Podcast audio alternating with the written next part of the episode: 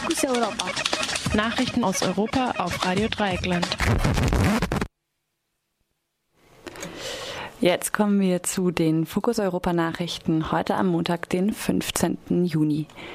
Griechenland-Verhandlungen vorerst gescheitert. Nach Angaben der EU-Kommission sind die Verhandlungen am Sonntag in Brüssel zur Lösung der Schuldenfrage Griechenlands gescheitert. Die Kommission erwartet, dass die griechische Regierung jährlich noch ein bis zwei Milliarden zusätzlich einspart, etwa indem eine Mehrwertsteuer von 23 Prozent auf, äh, Zitat, wichtige Lebensbereiche erhoben wird. Der griechische Finanzminister Varoufakis hatte in einem Interview mit der Bild-Zeitung betont, die Reformauflagen der EU-Kommission seien nicht angemessen. Er fordert eine Umschuldung Griechenlands und sieht, sollte dies nicht geschehen, einen Ausstieg Griechenlands aus der EU für möglich. Und die Syrizer Regierung bekommt von einem Mitglied der geldgebenden Troika verbale Unterstützung. Olivier Planchard, der Chefsvolkswirt des Internationalen Währungsfonds, schrieb in einem Blog-Eintrag, dass nach aktuellem äh, Verhandlungsstand die Europäer, Zitat, die Europäer beträchtliche zusätzliche Mittel für Griechenland vereinbaren müssten und einen Schuldenerlass, der ausreichen würde, um die Schuld, Schuldentragfähigkeit aufrechtzuerhalten. Zitat Ende. Denn sollte die noch ausstehende Tranche von 7,2 Milliarden Euro aus dem laufenden Rettungsprogramm nicht in Griechenland ausgezahlt werden, droht der Staatsbankrott. Am kommenden Donnerstag werden die 19 EU-Finanzminister und Finanzministerinnen dazu beraten. Flüchtlingsdrama an der deutsch äh, an der türkisch-syrischen Grenze. Nach heftigen Gefechten in der syrischen Stadt Tal Abjad sind am Sonntagabend tausende Syrerinnen in die Türkei geflüchtet. An der türkischen Grenze wurden sie jedoch zuerst abgeblockt.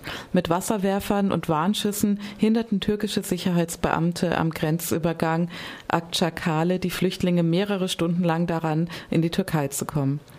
Der türkische Vizeministerpräsident Numan Kurtulmus äh, sagte dem Sender CNN Turk, dass die Türkei bereits mehr als zwei Millionen Flüchtlinge seit Beginn des syrischen Bürgerkriegs 2011 aufgenommen habe und versuche, den Flüchtlingsstrom zu stoppen.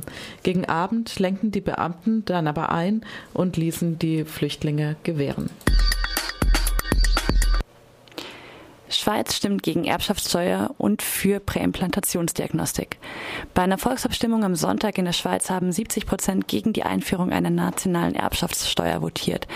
Damit bleibt es weiterhin den Kantonen vorbehalten, wie sie Erbschaften besteuern. Aktuell ist das Erbe direkter Nachkommen meist steuerfrei. Ein Bündnis aus Sozialdemokratinnen und Gewerkschaften hatte sich für eine einheitliche Erbschafts- und Schenkungssteuer von 20 Prozent stark gemacht. VertreterInnen der Wirtschaft und bürgerliche Parteien hatten sich dagegen ausgesprochen.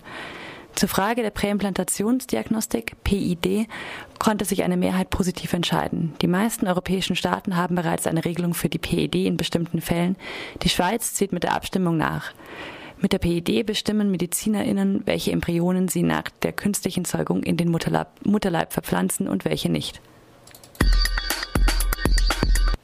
Thailändische ErmittlerInnen decken Schleusernetzwerk auf. In Thailand wurde ein Netzwerk von 71 SchleuserInnen aufgedeckt. Dazu zählen ranghohe Politikerinnen, Beamte, Polizistinnen und Militärs.